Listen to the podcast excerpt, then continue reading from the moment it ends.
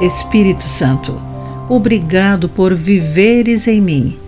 Enche-me de coragem quando falo sobre Jesus aos outros.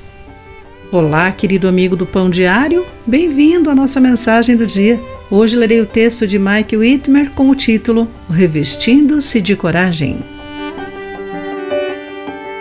André vive num país fechado ao Evangelho quando lhe perguntei sobre como ele mantém sua fé em segredo, disse-me que não a mantém.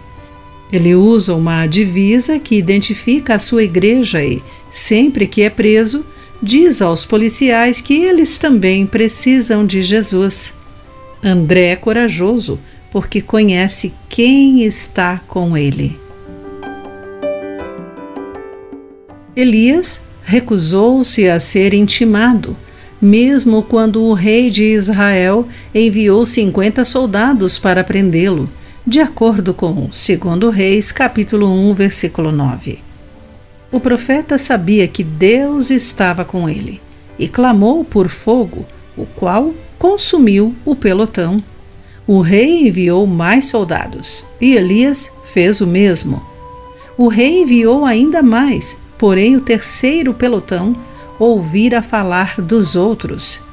O capitão implorou a Elias que poupasse a vida de seus soldados. Então, o anjo do Senhor disse a Elias que era seguro ir com os soldados. Jesus não quer que peçamos fogo sobre os nossos inimigos. Quando os discípulos perguntaram se podiam pedir que o fogo descesse sobre uma aldeia samaritana, o Mestre os repreendeu de acordo com Lucas, capítulo 9, entre os versículos 51 e 55. Vivemos numa época diferente, mas Jesus quer que tenhamos a ousadia de Elias, que estejamos prontos a anunciar a todos sobre o Salvador, que morreu por eles.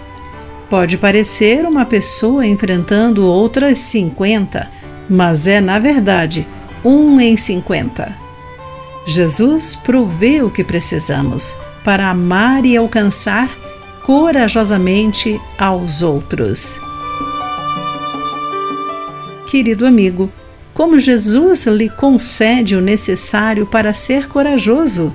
O que Deus quer que você saiba e faça? Pense nisso. Aqui foi Clarice Fogaça com a mensagem do dia.